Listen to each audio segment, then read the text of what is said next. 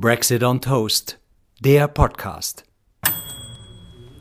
Herzlich willkommen zu Brexit on Toast. Wie immer mit Benita Goodman, Tobias Waniek und Florian Schwarz. England hat einen König, König Charles III. Dazu gab es eine Spezialfolge. Bitte diese anhören, Benita. Wir haben es ausgiebig erörtert. Krone ist gesetzt. Jetzt zurück zur Politik. Wie schaut's im Moment aus? Rishi Sunak ist noch Premierminister. England ist noch im Brexit. Also England ist ähm, nicht aus dem Brexit ausgestiegen. England ist im, in der Brexit-Realität. In, der, in dem, können wir sagen, im Brexit? Auch. Definitely Deep in Brexit. Ja. Neue Wortkreation. Ich glaube, das gibt es, glaube ich, schon. Weil jetzt steht ja wirklich nichts mehr an im Moment erstmal in dem Land. Jetzt kann man sich wieder auf die Politik fokussieren. Ja. Es stehen auch keine Wahlen ganz Nein, nah Wahlen an. erst so in anderthalb Jahren ungefähr. Okay, also man könnte mhm. wirklich daily Politik. Man könnte jetzt daily Politik machen und ähm, ja, was kann ich euch berichten, liebe Kinder aus dem fernen Königreich? äh, also sehr viel. Wir haben ja schon lange nicht mehr gepoddet, weil wir auch auch selber, also auch ja. äh, Privatleben haben und mhm. da auch mhm. manche Dinge manchmal vorkommen, dass man gar nicht äh, podden kann. Und jetzt sind wir aber wieder so weit. Und ähm, nachdem wir uns so lange zurückgehalten haben, haben, hat sich viel entwickelt. Äh, zuallererst hatte sich äh, das Irland-Problem weiterentwickelt. Wir erinnern uns, ähm, ähm, Irland ein Problem mit dem ganzen Warenverkehr und so weiter. Der Grenze, die Johnson gesetzt hatte im Meer zwischen dem äh, Großbritannien eigentlich und Nordirland äh, für Warenverkehr, was sehr schwierig ist und immer schwieriger wurde. Und dann hat Rishi Sunak, unser neuer Premierminister, der sich als sozusagen positioniert als pragmatisch und eben nicht so chaotisch. Nicht alle fünf Minuten gibt es eine neue ähm, Politikwende und irgendeine neue Policy, die wieder alles umschmeißt, was vorher war, sondern nein, mit ihm gibt es Pragma pragmatisches nach vorne denken. Und somit hat er sich auch geeinigt, also er und seine Leute auch mit Brüssel über eine Lösung oder zumindest eine Erleichterung dieser, dieser Irland-Frage und es hat sich, ist dann kombiniert im sogenannten Windsor-Protokoll, wurde mhm. Windsor benannt. Das ist auch interessant, weil Windsor sind, ist ja die Königsfamilie, mhm. sozusagen ein Titel, der so ein bisschen ja, fast schon Regal, also ähm, königlich klingt und das Land vereinigend, das Windsor-Protokoll. Dafür flog damals, ähm, das war jetzt schon vor zwei Monaten oder so, flog Joe Biden nach Irland extra. Mhm. Irischen Wurzeln. Mit seinen irischen Wurzeln, auf die er auch sehr stolz ist. Die war so und hinterm Flugzeug her, die, die irischen Wurzeln. Die irischen ja, Wurzeln. Ja, ja. Und kaum ist das Flugzeug gelandet, haben die natürlich Wurzeln geschlagen mhm. auch wieder. Und äh, Joe Biden hat auch sofort Wurzeln geschlagen, beziehungsweise als er landete, war dann auch wieder, er hat also Rishi Sunak ganz kurz nur begrüßt, ganz kurz so Hallo und ist dann sofort abgeschwirrt Richtung irischer, ähm, also irische Republik und auch nordirische Politiker und hat sich also mit den Engländern gar nicht weiter befasst, was mhm. als also absoluter Affront aufgenommen wurde in Großbritannien und England von vor allem natürlich konservativen Kreisen und es war auch sicher so gemeint, so ein bisschen ähm, weil Biden oder die Biden Administration ja auch den Tories und den Brexiteers schon die ganze Zeit zu verstehen geben, wenn ihr mit Irland irgendwas anstellt, dass da wieder, dass da, dass das Land wieder geteilt ist, dann gibt es mit uns überhaupt keinerlei äh, Freihandels- oder sonstige Handelsabkommen. Da steht ihr ganz hinten. Also Rishi Sunak, der ja von Geld was versteht, wahrscheinlich hofft man, und von der Wirtschaft, der natürlich weiß, ohne ohne diese ganzen Abkommen, die sie machen wollen, auch mit, Groß äh, mit Nordamerika geht gar nichts mehr, äh, wusste, okay, wir müssen den irgendwie, wir müssen in der Irlandfrage vorankommen und dieses Windsor-Protokoll. Das war also eine eigentlich eigentlich erfreuliche Entwicklung. Natürlich wurde ihm zu Hause dann dafür auch wieder die Hölle heiß gemacht von den Brexiteers. Also da kam natürlich wieder Nigel Farage und andere haben sich wieder gemeldet und gesagt, also absoluter Verrat und das würde ja jetzt wieder nur zeigen, dass Brüssel eben immer noch äh, überall die Finger drin hat und sich Großbritannien weiterhin nur als Büttel da oder die Engländer nur Büttel sein der europäischen Mächte und so weiter. Naja, egal, das war eigentlich, eigentlich eine gute Entwicklung, weil es ja auch eine Annäherung zwischen der EU und Großbritannien überhaupt bedeutet, dass sie überhaupt irgendwas wieder vereinbaren konnten, dass auch in Brüssel sozusagen wieder ein, ein Vertrauensvorschuss ja auch dem, diesem Premierminister gegeben wurde, mhm. den man ja kaum kennt. Das ist ja ein relativ frischer Politiker, Er ist jetzt seit 20, ich weiß nicht, 15 frühestens, glaube ich, überhaupt im Parlament. Äh, aber trotzdem hat man gesagt, okay, der, mit dem scheinen wir jetzt zumindest wieder verhandeln zu können. Und man kann auch davon ausgehen oder hoffen, dass seine Regierung sich an Abmachungen hält. Weil wir erinnern uns ja das Nordirland-Protokoll, was Johnson toll verhandelt hat und seine Leute, wurde ja am nächsten Tag quasi von Johnson selber wieder als völlig blödsinnig und undurchführbar, äh, wie sagt man, erklärt, verschrien ja. oder erklärt, ja, da, dazu erklärt. Ähm, naja, also die Irland-Frage hat sich nach vorne bewegt. Äh, äh, in der konservativen Partei wiederum ähm, sind alle möglichen Sachen los, was auch, finde ich, eine interessante Lehre ist für Herrn Merz und unsere CDU hier, CDU, CSU, auch für Herrn Söder. Wenn man sich nämlich nach rechts anbietet, mhm. kommt nichts Gutes dabei raus. Und Aha. also meiner Meinung nach. Äh, wir haben ja hier auch das Phänomen, dass also gerade auch Herr Merz und so gerne AfD gar trötet denn je, weil es natürlich Angst, weil man merkt, die AfD hat unheimlichen Zulauf, also vor allem in den jungen Bundesländern. Und man meint, wenn man das also auch bedient, dann kriegt man diese Wähler wieder zurück man könnte ja sagen, das ist das, was David Cameron gemacht hat damals mit den Tories, als er das Referendum versprochen hat und so der Brexit-Partei unter Farage das Wasser abgegraben hat, weil die Leute dann gedacht haben, naja, wenn wir mit den Tories auch aus Europa rauskommen, dann wählen wir jetzt mal die. Äh, hat ja auch vielleicht zum Teil geklappt für die Brexit-Voter. Ja. Durchaus. Hat sich durchaus gelohnt. Und auch bei Labour gab es ja Brexiteers. Allerdings gab es bei Labour Brexiteers. Allerdings waren die natürlich mehr so schweigend, ähm, äh, haben sich so ein bisschen schweigend da ein, durch ihr Schweigen den Brexit unterstützt. Äh, aber jedenfalls die Tories sind natürlich dann also extrem nach rechts gerückt und dann mit äh, Boris Johnson nochmal, die haben ja alle rausgeschmissen aus der Partei, die sozusagen moderat waren, die gesagt haben, diesen extremen Brexit, den ihr hier gerade zu verhandeln meint, mhm. der ja auch nicht zur Diskussion stand, wie wir schon öfter mal besprochen haben, also raus aus der Customs Union und aus dem äh, Single Market. Das können wir hier nicht unterstützen, das geht nicht. Äh, diese Tories wurden rausgeschmissen und sozusagen das Parlament und auch das Kabinett wurde immer Brexitierlastiger. Also das, ein, der einzige, das einzige Kriterium für eine Karriere in den Tories war ich nur noch, bist du ein wirklich ein Brexiteer auf Hart und also bis Herz und Seele oder tust zumindest so, dann bist du dabei und wenn nicht, dann bist du halt ein Hinterbänkler mhm. und keiner hört dir mehr zu so haben wir ja das jetzt alles miterlebt und wie es dann dazu kam und dann auch Fort Truss und so weiter. Und dann jetzt Herr Sunak, der auch ein Brexiteer ist und war, der sich dazu allerdings eigentlich jetzt nicht mehr wirklich äußert, weil ich glaube, dass der Brexit nicht funktioniert, das haben inzwischen alle eingesehen, fast alle, aber interessanterweise natürlich die echten Brexit-Ultras, was sagen die? Ja, der funktioniert natürlich nicht, weil er gar nicht richtig ist. Es ah, ist ja noch überhaupt kein Brexit-Fall. Der muss den halt mal richtig machen. Okay, und das, die finden auch noch Gehör.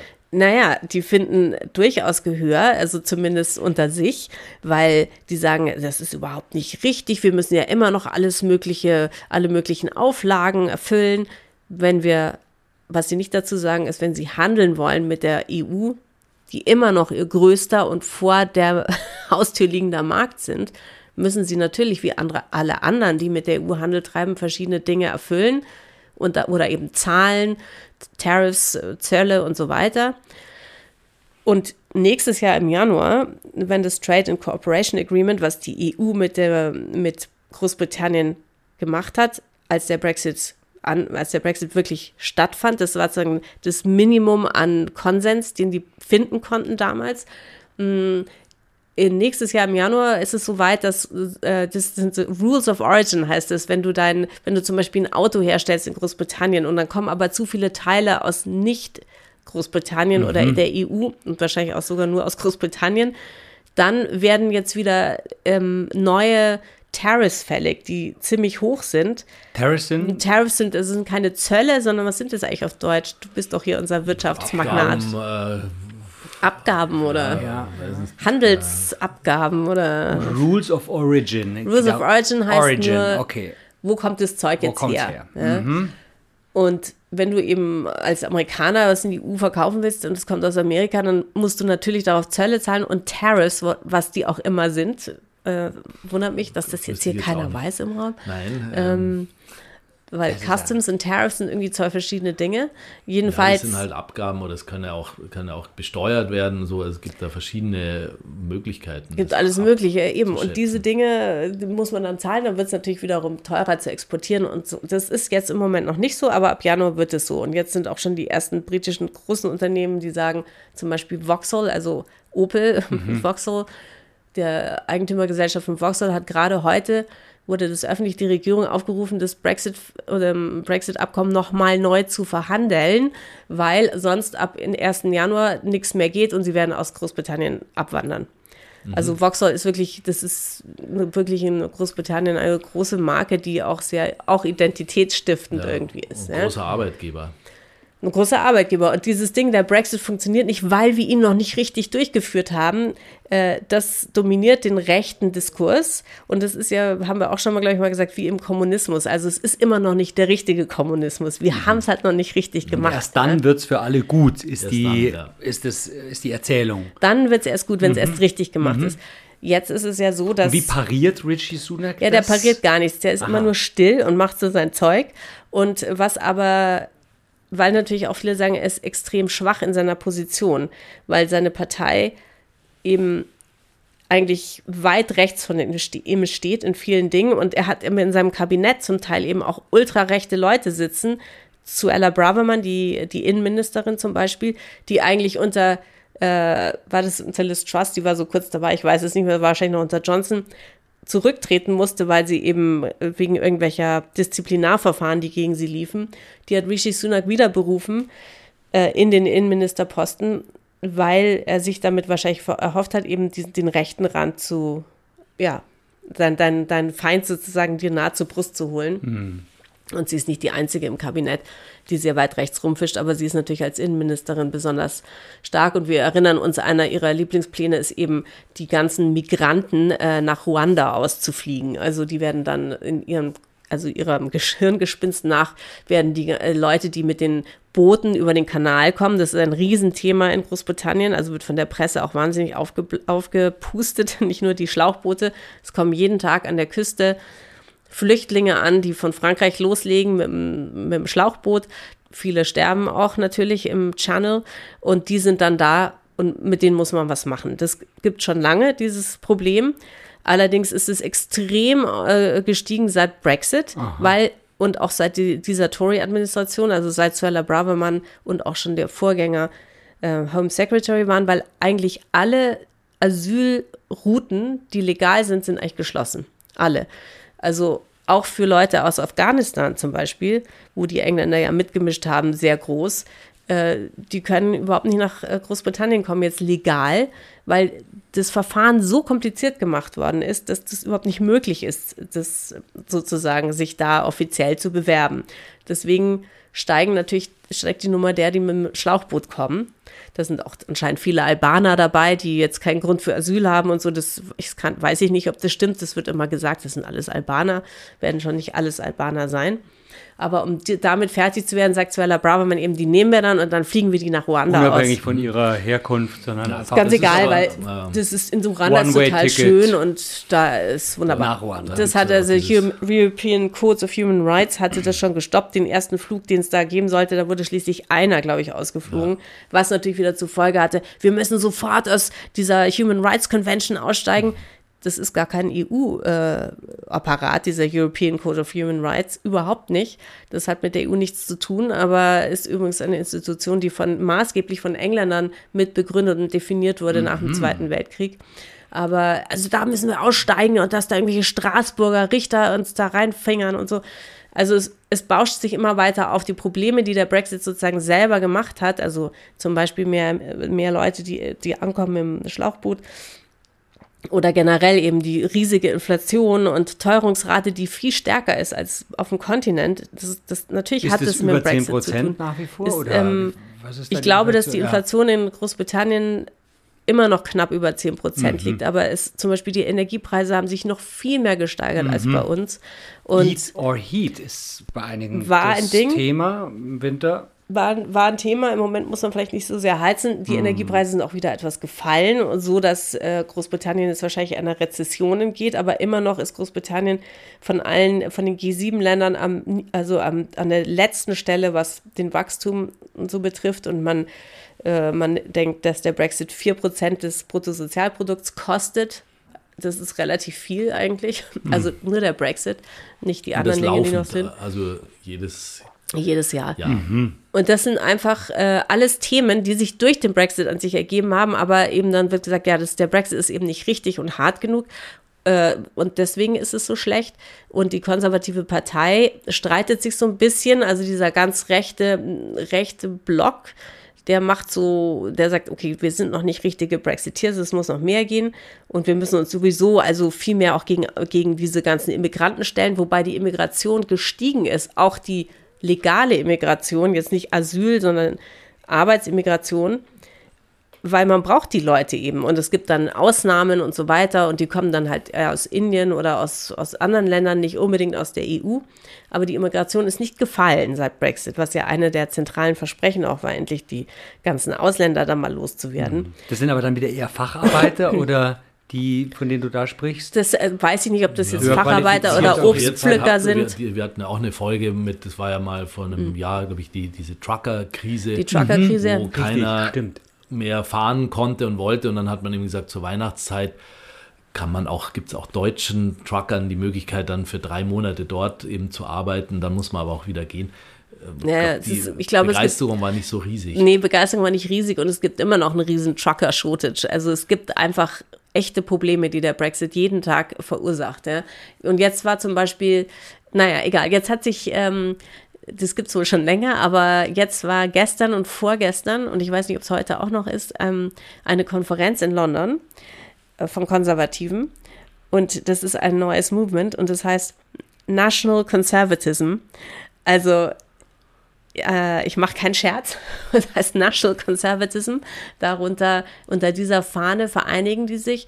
Und natürlich, ich meine, es ist jetzt nicht so weit zu denken, okay, National Conservatism, National Socialism, naja, okay, wo geht's jetzt so hin? Also, so. Ist ja. jetzt nee, genau. Ist, ist, ist es als Partei dann äh, Neugründung oder Nein, was? das Ein- ist, ein das ist sozusagen der, der Flügel, Der Flügel. ah, der rechte Arm der- der Tories, der ja, der ja eigentlich zurzeit komplett an der Macht ist, die aber immer noch das Gefühl haben, sie, sie haben nichts zu sagen, weil es funktioniert ja auch alles nicht.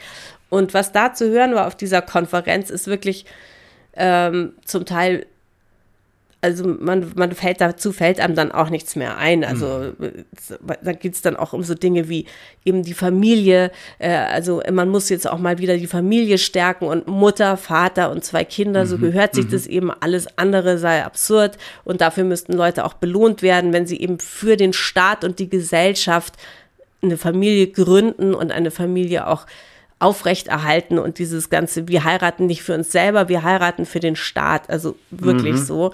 Und auch, man, man wüsste jetzt nicht, warum Nationalismus, warum kein Land mehr Nationalismus irgendwie feiern dürfte, nur weil die Deutschen es halt zweimal so ein bisschen in Sand gesetzt haben. Das sei doch wirklich albern und solche Dinge, wobei man den Engländern ja grundsätzlich jetzt kein, kein gestörtes Nationalverhältnis vorwerfen Haben wir kann. bei der ne? Krönung ja gesehen. Haben wir ja gesehen. Ja, also, so, und dann natürlich die, auf dieser Konferenz befindet sich dann auch Suella Braverman, die die Innenministerin ist, also eine ganz hohe Vertreterin der Regierung. Der Premierminister ist natürlich nicht. Ja. Ja, aber die ihre Ideen, das ist, es ist wie ein, sozusagen, wie wenn sie sich schon vorstellen würde als nächster, als nächste ähm, Führerin der Tories, ja. So, und Rishi Sunak sagt dazu nichts. Normalerweise müsste er sie sofort entlassen. Und sagen, was machst du auf so einem komischen, auf so, auf so einer Konferenz von, Gibt es da auch so eine Art Verfassungsschutz in England wie hier, der dann solche rechten Gruppierungen doch ähm, beobachtet? es gibt natürlich irgendwie einen, Verfassungsschutz, aber Verfassungsschutz, sie haben ja gar keine Es gibt geschriebene Verfassung. MI6, Ah ja, aber, ähm, stimmt. Das, ähm, das gibt so einen Innengeheimdienst, aber das ist ja kein, okay, wenn du sagst, wir beobachten jetzt unsere Innenministerin, Ja. ich meine, die unterstehen ja der Innenministerin. Ja. Das ist, ist ja wirklich komplett grotesk und Aber hat die Aussicht auf Erfolg dieses Movement, wie du sagst, das National Conservatism? Ich glaube, die haben durchaus Aufsicht, auch das sind ja auch internationale, also ich meine, das ist wie auf einer Trump-Rally, es ist nur Englisch, es ist nicht mm. ganz so deranged wie auf einer Trump-Rally, aber es könnte auch sich da oder eben in solchen komischen Kreisen in Amerika mm. abspielen. Das wäre. Und mit der Option auch, sich mit ähm, Rechten in Europa äh, zu vereinen? Ja, also äh, zum Beispiel verschiedene, die da auch waren, die haben sich schon in der Vergangenheit gezeigt auf diesen Meetings, wo sich dann also Orban und, und genau, Salvini und Le Pen, und Le Pen treffen, ja, ja. war auch zum Beispiel einer, der ist Daniel Kaczynski, sehr englisch, ein, äh, ein Oberbrexiteer und Tory, äh, Tory-Parteigänger, war da zum Beispiel, ich glaube 2020 auf so einer Konferenz. Damals wurde er offiziell zurückgepfiffen, das war ja noch dann unter Johnson.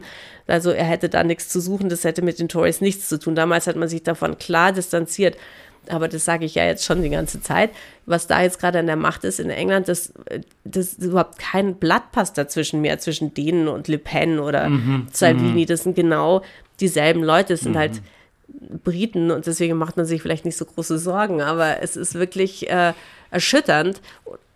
Die Erzählung in dieser National Conservatism Konferenz ist jeder, es ist wirklich jeder, der da spricht, hat so die, weiß nicht, die Eliten, wer sind die denn anders als die Eliten, die da stehen? Ja, die Eliten und, und, und die, weiß nicht, die, die Schwulen und die mhm, Ausländer mhm, und mhm. jeder hat so seine ganzen Feinde. Also einmal eins des Populismus. Einmal, einmal eins des ja, man, Populismus. Man, man, rührt eben diese Rezepte, die ja auch erfolgreich sind. letztlich, wenn man jetzt das Ziel hat, irgendwie an der Macht zu bleiben oder auch an die Macht zu kommen oder die auszubauen, dann guckt man halt ins Kochbuch, wenn du irgendwas kochen willst, was dann allen gut schmeckt, dann mhm. schaust du dir halt auch die besten Rezepte an.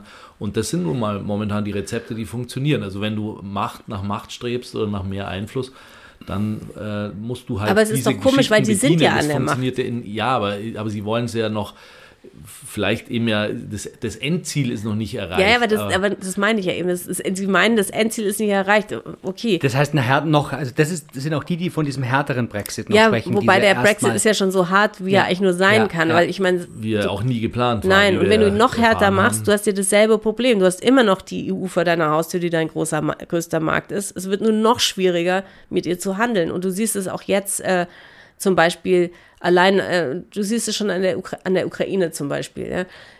Sagen wir mal, theoretisch ergibt sich eine Situation, in der die Ukraine verhandelt mit der EU, ob sie ein Zutrittsland wird oder ein, ein Kandidatenland mhm. oder so. Mhm.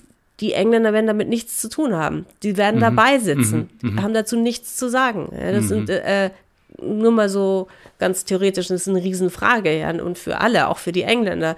Also sie haben sich einfach komplett ins Ausbuxiert und, und wurschteln da jetzt alleine vor sich hin. Das, was die, also Liz Truss eigentlich in ihrer kurzen Premiership, war an sich die Apotheose des, des, des ultra Brexits und das, was die eigentlich wollen, eben keinerlei Regulierung mehr für irgendwas und äh, Tax Cuts for the Rich und wir machen hier also einfach nur noch Piratenkapitalismus, weil sie sich ja immer dann vergleichen mit Singapur, mhm. äh, vergessen, dass das eine total autokratische, auch sehr harte Gesellschaft ist und sehr mhm. homogen, mhm. Wo, wo jeder, auch noch der Letzte wahrscheinlich, weiß nicht, ein Mathe-Genie ist, wo mit so einer Gesellschaft hast du es in Großbritannien wirklich nicht zu tun. Das ist ja auch ein Stadtstaat. Das ist auch ein Stadtstaat, ja natürlich. Oder auch der Vergleich mit der Schweiz, der ist einfach absurd für Großbritannien. Und auch also, die Schweiz hat ja so ihre Probleme, also ähm, die, und die machen das ja schon sehr viel länger, also ja. ähm, und die sind natürlich auch schlau genug, ähm, die richtigen Abkommen und, und Vereinbarungen zu haben. Das ist, ein Dauer, ist ja eine ja. Dauerverhandlung. Also es ist wirklich schwierig. Und in dieser ganzen Situation, wo sich die Tories also auf, der, auf der rechten Seite sozusagen gleichzeitig die ganze Zeit, wie wenn sie im Wahlkampf wären oder so, aber sie sind es ja gar nicht, sie mhm. sind an der Macht. Es ist, du merkst eben, es funktioniert nicht und es funktioniert für die nicht und sie versuchen quasi hysterisch nach rechts auszuschlagen und ähm, ich wollte nur damit sagen, in diesem, in, dieser, in diesem Podcast, den wir heute machen, dass man sieht, dass es eigentlich zeigt, wenn man sich eben nach rechts anbietet, äh, es führt zum totalen Wahnsinn, also mhm. zum inneren Wahnsinn mhm. auch. Mhm. Und wir wären ja nicht Brexit on Toast, wenn wir nicht doch immer wieder auch was Positives, was Lebensbejahendes, was ähm, Zufriedenstellendes zum Ausstieg der Folge hätten. Was kann man denn sagen? Nordirland, da hast du anfangs erwähnt, ja. tut sich was in die richtige Hat Richtung. Sich was Gutes getan, würde ähm, ich sagen. Äh, Grand Prix Chanson, wel- welcher Platz war ähm, England? Beim, Vorletzter. Äh, Vorletzter, da sind wir irgendwie Immerhin auch schön, vereint sind mit wir, denen ja. äh, zusammen. Ähm, Charles, die, die, die, die Krone sitzt, sitzt gut und, und fest. sitzt fest. Ähm, wa- was kann man dann jetzt noch positiv Ja, ich würde sagen, im- Brexit-Sinne das Positive, was ich vorher sagte, eben mit äh, Nordirland, was ja eine ähm, positive Entwicklung war und hat auch gleich hinter sich dazu gezogen, dass andere Dinge im Gespräch waren, zum Beispiel, dass äh, Großbritannien wieder in verschiedene europäische Projekte oder Programme mit eintritt, ich weiß nicht, Kopernikus oder irgendwelche anderen, die so mehr so Forschung und so, weil die sind ja auch aus dem allem ausgeschlossen, also ausgestiegen und deswegen ausgeschlossen. Äh, Forschung so bet äh, betrifft. Und dann könnte man natürlich auch irgendwann mal über Erasmus wieder sprechen. Also das sind ja alles kleine Dinge, die, die fand, jedes, jeder kleine Schritt ist ein super Schritt. Mm, Aber es ist eben in-house, also zu Hause, so viel Gegenbewegung noch von denen, die eben sagen, nee, nee, der Brexit funktioniert nicht, weil er eben äh, weil er eben nicht richtig gemacht wird. Sogar Nigel Farage hat vorgestern gesagt, ja, der Brexit, Brexit ist, war ein Failure. Also funktioniert nicht. Aber weil er eben auch. Ja, natürlich wurde nicht, richtig gemacht. richtig- Nigel Farage hatte auch vorher gesagt, bevor das Ganze, wenn der Brexit nicht funktioniert, dann emigriert er. Jetzt hoffen natürlich alle, dass er jetzt endlich emigriert. Wohin, wohin denn? Ja, weiß ich nicht. Nach Ruanda. Wahrscheinlich nach Ruanda. Das kann es auch schön sein. Wahrscheinlich nach Das Deutschland, er hat ja Hotel- deutschen Pass. Also. Ach so, hat er einen deutschen Pass? Ja, er war ja mit einer Deutschen verheiratet. Ach so, ja, dann. Mhm. Also, so. das Gut, ist der Brexit, ähm, liebe Kinder. Ja, ähm, ich glaube, wir müssen vielleicht Ja. das nächste Mal dann auch ein bisschen über die Rolle der Opposition sprechen, weil das finde ich auch ganz Oh. äh, erstaunlich, dass wir ja eigentlich immer nur über die Tories reden und auch auf der anderen Seite sich ja relativ wenig tut oder zumindest Nichts. so ähm, Nichts. von außen gesehen. Also das vielleicht mal dann äh, noch eine Die ein Hinweis, ein Oppositionsfolge. Programmhinweis äh, fürs nächste Mal. Zeitnah. Zeitnah, ja. Äh, Und damit äh, verabschieden wir uns in ein verlängertes Wochenende. Stimmt. Danke. Brexit on Toast ist eine Produktion von Plattform Holzstraße.